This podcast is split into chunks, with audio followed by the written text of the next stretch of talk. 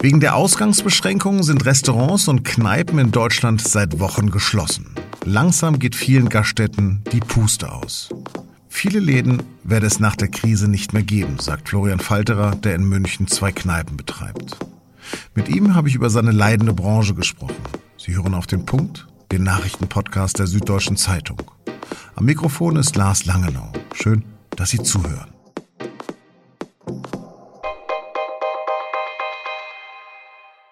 Für die Wirtschaft ist die Corona-Krise eine Krise der Rekorde. Noch nie in der Nachkriegsgeschichte erlebt die Wirtschaft so heftige Schockwellen wie gerade. Für die Bundesrepublik ist es der größte Einbruch des Wirtschaftswachstums seit ihrer Gründung. Die Politik versucht gegenzusteuern. Die Regierung hat seit Mitte März Hilfspakete im Umfang von mehreren hundert Milliarden Euro geschnürt. Außerdem wurde der Zugang zur Kurzarbeit vereinfacht, die Dauer verlängert, Steuerzahlung gestundet und es gibt einfacher zugängliche Kredite. Aber auch wenn die Politik noch nie so schnell auf eine Wirtschaftskrise reagiert hat wie jetzt, die Pandemie wirkt sich auf fast alle Branchen aus. Besonders hart ist der Stillstand für die Kultur- und Reisebranche und natürlich für die Gastronomie. Viele Kneipen und Restaurants sind bereits insolvent oder stehen kurz vor der Pleite und Hoffnung für wenigstens schrittweise Lockerungen, auch für die Gastronomen, machen manche Landespolitiker frühestens zwischen Himmelfahrt am 21. Mai und Pfingsten Anfang Juni. Deshalb machten vergangenen Freitag Gastronomen bundesweit auf ihre zunehmend prekäre Situation aufmerksam. Vor der Münchner Feldherrenhalle etwa stellten sie 400 Stühle an gedeckten Tischen auf. Natürlich ohne Gäste. Das wollen sie jetzt jeden Freitag machen, bis die Ausgangsbeschränkungen endlich gelockert werden. Über die äußerst schwierige Situation für Gastronomen habe ich mit dem 42-jährigen Wirt Florian Falterer gesprochen, der im Münchner Stadtteil Giesing mit dem Riffraff und Krönlein zwei Kneipen betreibt. Bis vor zwei Monaten waren sie auch Veranstaltungsort für Lesungen, Konzerte und Spieleabende. Doch jetzt ist dort schon seit langem das Licht aus. Flo, wie kommst du über die Runden? Ich komme privat über die Runden tatsächlich mit Hartz IV. Und was es geschäftlich betrifft, komme ich gerade auch insofern über die Runden, als dass ähm, die Miete gestundet ist äh, und äh, meine Mitarbeiter auf Pausetaste sind sozusagen. Also mein ein, einer fester Mitarbeiter ist auf Kurzarbeit, ähm, wobei ich da das Geld natürlich auch erstmal vorschießen musste. Das kommt hoffentlich bald.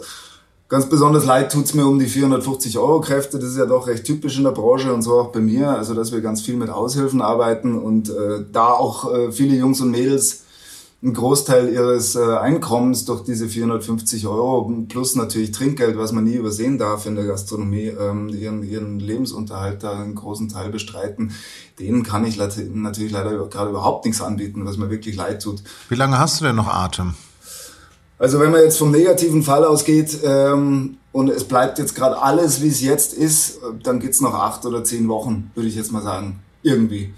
Also grundsätzlich ist das große Problem, und da glaube ich, kann ich für das, das Gros meiner Kollegen sprechen, das Problem sind die Mieten. Du hast die Möglichkeit, also deine Mitarbeiter äh, in, in Kurzarbeit zu schicken. Ähm, du hast die Möglichkeit, ähm, deine Abschlagszahl Abschlagszahlungen bei den, bei den Stromversorgern, Wasserversorgern ähm, herunterzusetzen, weil der Verbrauch null ist.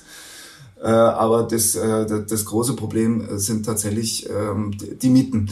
Also wenn, äh, wenn mein Vermieter da jetzt noch einlenkt äh, und, und wir uns auf eine halbierten Miete einigen, dann reicht der Art natürlich entsprechend länger.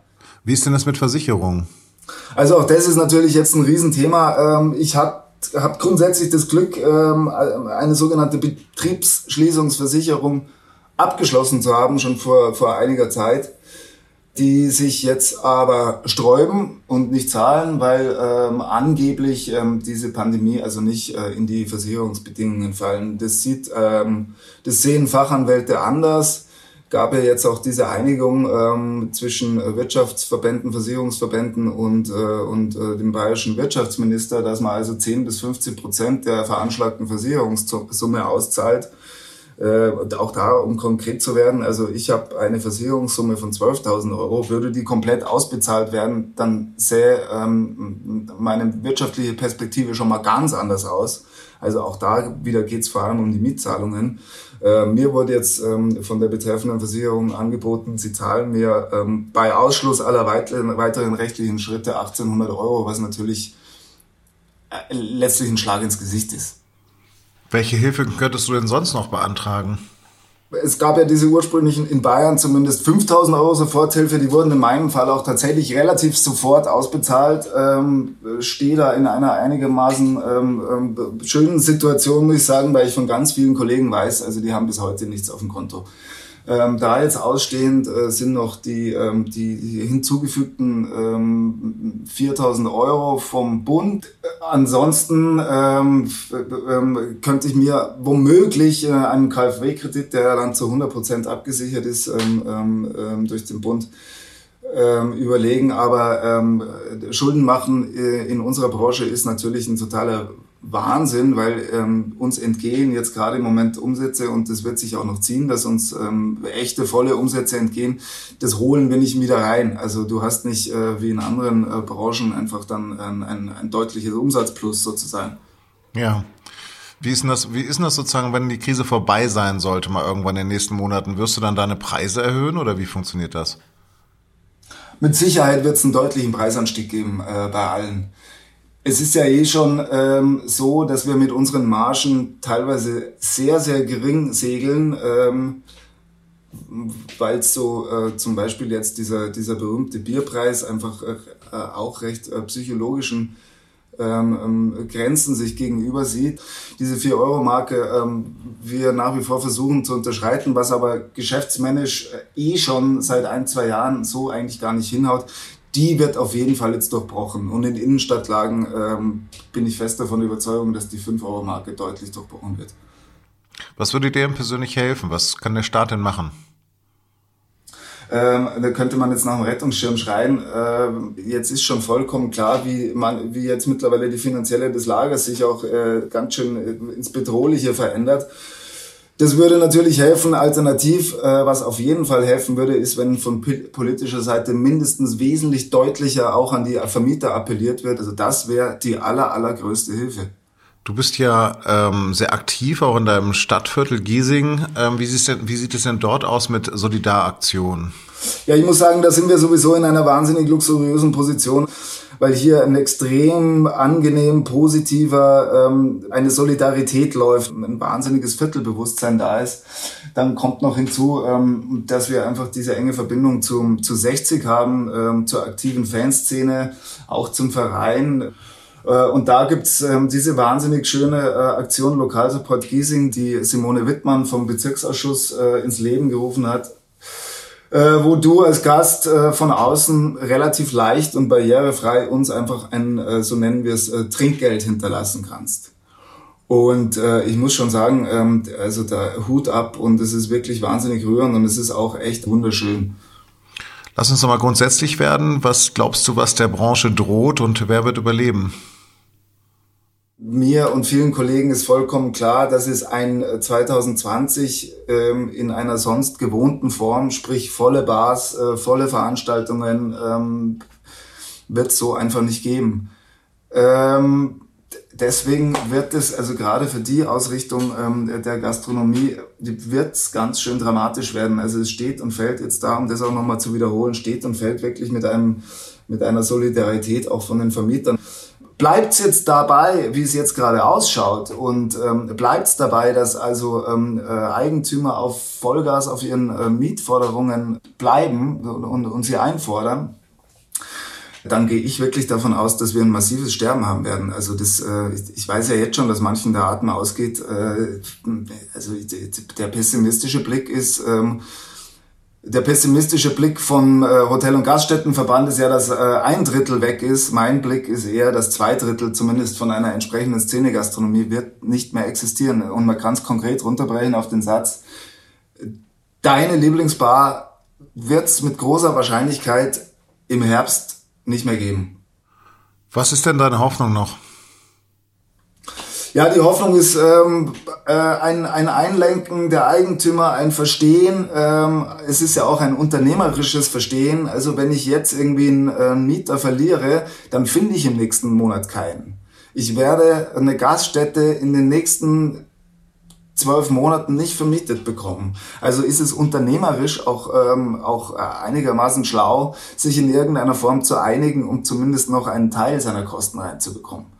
Äh, also meine Hoffnung ist da ein Einlenken. Ähm, grundsätzlich bin ich, ein, bin ich ein optimistischer Mensch und ähm, meine, äh, dass wir es schon hinbekommen, auch mit der, mit der Hilfe und Kraft, die von außen und, äh, und von Personalseite an mich herangetragen wird. Ah, aber es wird ganz schön eng. Vielen Dank, lieber Flo. Bleib tapfer. Ab dem heutigen Montag gilt in fast allen Bundesländern im öffentlichen Nahverkehr eine Maskenpflicht. Außerdem muss man in allen Ländern außer Berlin auch beim Einkaufen eine Maske tragen. Schleswig-Holstein zieht am Mittwoch nach. Bei Verstößen drohen teils empfindliche Geldstrafen. Bis Redaktionsschluss um 15 Uhr lagen keine Meldungen über massive Verstöße gegen diese Verordnung vor. Verkehrsminister Andreas Scheuer hat heute zudem angekündigt, dass er auch eine Maskenpflicht für IC und ICE einführen möchte. Dafür werde er sich beim Bund-Länder-Treffen in dieser Woche einsetzen. Um die sogenannte Corona-App gab es zuletzt Streit, vor allem um die Speicherung der Daten. Bei dem Projekt geht es darum, anhand von Handydaten Infektionen mit dem Corona-Erreger schnell zurückverfolgen zu können. Regierungssprecher Steffen Seibert bestätigte eine Meldung der SZ, dass die Bundesregierung keine zentrale Speicherung von Kontaktdaten anstrebe. Deshalb treiben wir jetzt eine dezentrale äh, Architektur voran, die die Kontakte nur auf den Geräten speichert. Und das schafft Vertrauen. Die Motivation sei, dass möglichst viele Menschen diese App verwenden weil, Zitat, sie den Nutzen einsehen für sich und die Gesellschaft. Seibert hob hervor, dass die Nutzung dieser Handysoftware freiwillig und datenschutzkonform sein werde. Dieter Reiter ist ja kürzlich als Oberbürgermeister von München wiedergewählt worden. Doch seine Partei, die SPD, rutschte in Bayerns Landeshauptstadt nach Grünen und CSU auf Platz drei. Jetzt haben sich SPD und Grüne im Stadtrat auf eine Koalition geeinigt. Rot-Grün regierte die Großstadt schon von 1990 bis 2004. Diesmal allerdings sind die Grünen der stärkste Partner. Und deshalb wird auch Reiters Gegenkandidatin Katrin Habenschaden zweite Bürgermeisterin.